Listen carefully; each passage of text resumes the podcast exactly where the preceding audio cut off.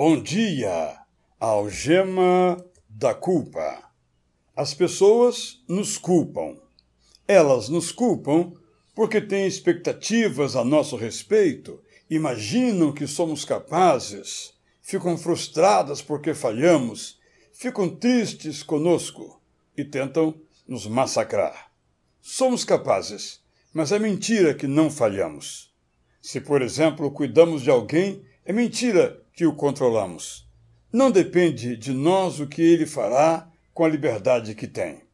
Não podemos nos render às exigências que querem nos impor. Não devemos fazer o que acham que devemos fazer.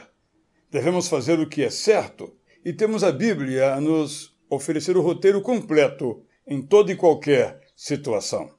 Não podemos viver os planos dos outros. Temos que formular os nossos talvez piores aos olhos de alguns, mas para nós dignos e ousados, santos e inspirados. Quando nos recusamos a atender expectativas, a repetir mentiras, a aceitar exigências, a renunciar nossos planos, as pessoas nos culparão se algo der errado, temporária ou definitivamente. Quando alguma coisa der errado, temos que nos examinar diante do espelho com fé e razão. Se pecamos, Sabemos o que fazer: confessar o erro, aceitar o perdão e acertar daqui para frente. Culpa é algema que precisamos quebrar. Perdão é a avenida por onde devemos caminhar.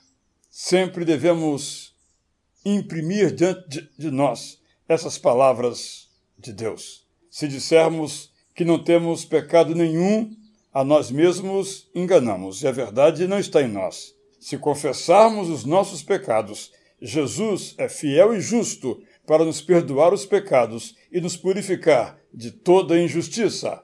Bom dia!